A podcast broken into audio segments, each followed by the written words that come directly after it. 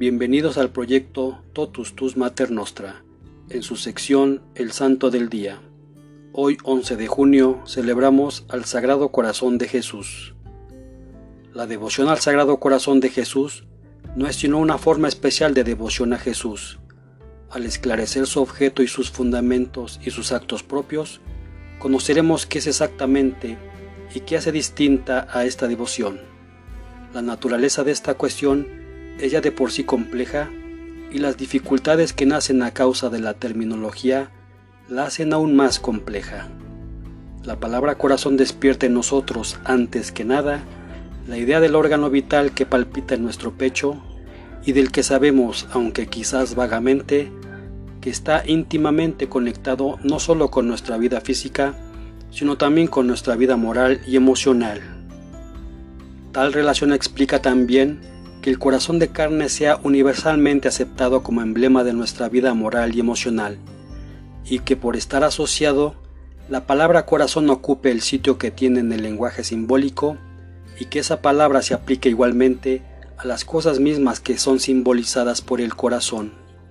Pensemos, por ejemplo, en expresiones como abrir nuestro corazón, entregar el corazón, etc llega a pasar que el símbolo es despojado de su significado material y en vez del signo se percibe solo lo que está significado.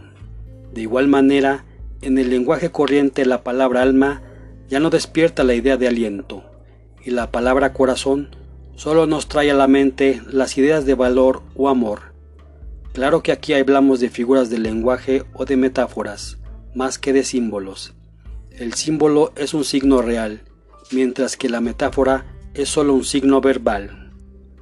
El símbolo significa algo distinto de sí mismo, mientras que la metáfora es una palabra utilizada para dar a entender algo distinto de su significado propio. Por último, en el lenguaje normal, nosotros pasamos continuamente de la parte al todo, y gracias a una forma muy natural de hablar, usamos la palabra corazón para referirnos a la persona. Todas esas ideas nos ayudarán a determinar el objeto de la devoción al Sagrado Corazón. El problema comienza cuando se debe distinguir entre los significados material, metafórico y simbólico de la palabra corazón. Se trata de saber si el objeto de la devoción es el corazón de carne como tal, o el amor de Jesucristo, significado metafóricamente por la palabra corazón, o el corazón de carne en cuanto símbolo de la vida emocional y moral de Jesús especialmente de su amor hacia nosotros. Afirmamos que se da debido culto al corazón de carne en cuanto éste simboliza y recuerda el amor de Jesús y su vida emocional y moral. De tal forma, aunque la devoción se dirige al corazón material, no se detiene ahí. Incluye el amor, ese amor que constituye su objeto principal, pero que únicamente se alcanza a través del corazón de carne, símbolo y signo de ese amor. La devoción al solo corazón de Jesús, tomado éste como una sola parte noble de su divino cuerpo, no sería equivalente a la devoción al Sagrado Corazón, tal y como la entiende y aprueba la Iglesia.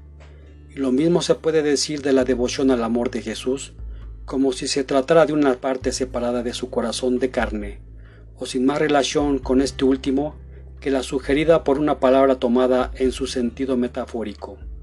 Pues hay que considerar que en esta devoción existen dos elementos, uno sensible, el corazón de carne, y uno espiritual, el que está representado y traído a la mente por el corazón de carne. Estos dos elementos no son dos objetos distintos, simplemente coordinados, sino que realmente constituyen un objeto solo, del mismo modo como lo hace el alma y el cuerpo, y el signo y la cosa significada. De esos dos elementos el principal es el amor que es la causa y la razón de la existencia de la devoción, tal como el alma es el elemento principal en el hombre.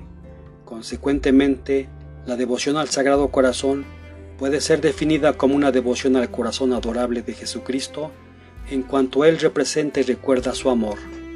O lo que equivale a lo mismo, se trata de la devoción al amor de Jesucristo en cuanto que ese amor es recordado y simbólicamente representado por su corazón de carne. Es este simbolismo lo que le da su significado, su unidad y su fuerza simbólica que queda admirablemente completada al ser representado el corazón como herido, como el corazón de Jesús se nos presenta como el signo sensible de su amor. La herida visible en el corazón nos recuerda la visible herida de su amor. Solo el corazón de Cristo, que conoce las profundidades del amor de su Padre, puede revelarnos el abismo de su misericordia de una manera tan llena de simplicidad y de belleza. Ese simbolismo también nos deja en claro que la devoción, si bien concede al corazón un lugar especial, poco está interesada en los detalles anatómicos, dado que en las imágenes del Sagrado Corazón, la expresión simbólica debe predominar sobre todo lo demás. No se busca nunca la congruencia anatómica. Esta afectaría negativamente la devoción al debilitar la evidencia del simbolismo. Es de primera importancia que el corazón como emblema se pueda distinguir del corazón anatómico. Lo apropiado de la imagen debe ser favorable a la expresión de la idea. En una imagen del Sagrado Corazón es necesario un corazón visible, pero este debe ser, además de visible, simbólico, y se puede afirmar algo semejante en el ámbito de la fisiología, porque el corazón de carne que constituye el objeto de la devoción y que debe dejar ver el amor de Jesús, es el mismo corazón de Jesús, el corazón real, viviente, que en verdad amó y sufrió, el que como lo experimentamos en nuestros corazones, tuvo relación con las emociones y la vida moral de Cristo, el que por el conocimiento, así sea rudimentario, que tenemos a partir de las operaciones de nuestra propia vida humana, jugó igual papel en las operaciones de la vida del Maestro. Sin embargo, la relación entre corazón y el amor de Cristo no tiene un carácter puramente convencional, como es el caso entre la palabra y la cosa, o entre la bandera y el país que ésta representa. Ese corazón ha estado y está inseparablemente vinculado con la vida de Cristo, vida de bondad y amor. Basta que nuestra devoción simplemente conozcamos y sintamos esta relación tan íntima. No tenemos por qué preocuparnos por la anatomía del Sagrado Corazón, ni con determinar cuáles son sus funciones en la vida diaria. Sabemos que el simbolismo del corazón se funda en la realidad y que constituye el objeto de nuestra devoción al Sagrado Corazón, la cual no está en peligro de caer en el error. Es precisamente esa característica la que define naturalmente a la devoción al Sagrado Corazón. Es más, ya que la devoción se dirige al amante corazón de Jesús, ella debe abarcar todo aquello que es abrazado por ese amor. Y en ese contexto, ¿no fue ese amor la causa de toda acción y sufrimiento de Cristo? ¿No fue su vida interior más que la exterior, dominada por ese amor? Por otro lado, teniendo la devoción al Sagrado Corazón como objeto al corazón viviente de Jesús, eso mismo familiariza al devoto con toda la vida interna del Maestro, con sus virtudes y sentimientos, y finalmente como Jesús mismo, infinitamente amante y amable.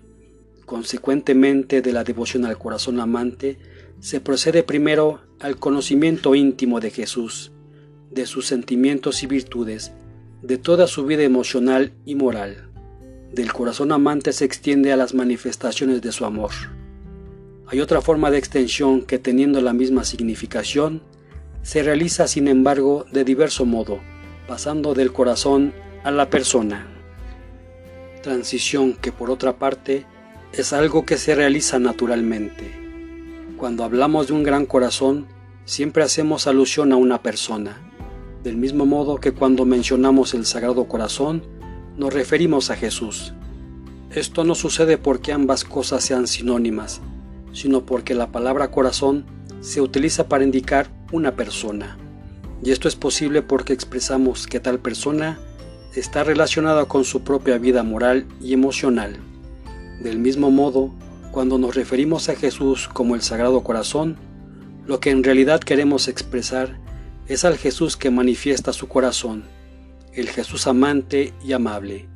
Jesús entero queda recapitulado en su corazón sagrado al igual que todas las cosas son recapituladas en Jesús. Dios continuamente se lamenta de ello en las sagradas escrituras. Los santos siempre han escuchado en sus corazones la queja de ese amor no correspondido. Una de las frases esenciales de la devoción es la percepción de que el amor de Jesús por nosotros es ignorado y despreciado.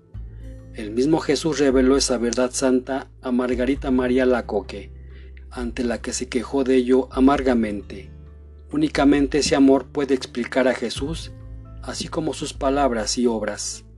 Pero su amor brilla más resplandeciente en ciertos misterios a través de los que nos llegan grandes bienes y en los cuales Jesús se manifiesta más generoso en la entrega de sí mismo. Podemos pensar, por ejemplo, en la encarnación, la pasión y la Eucaristía.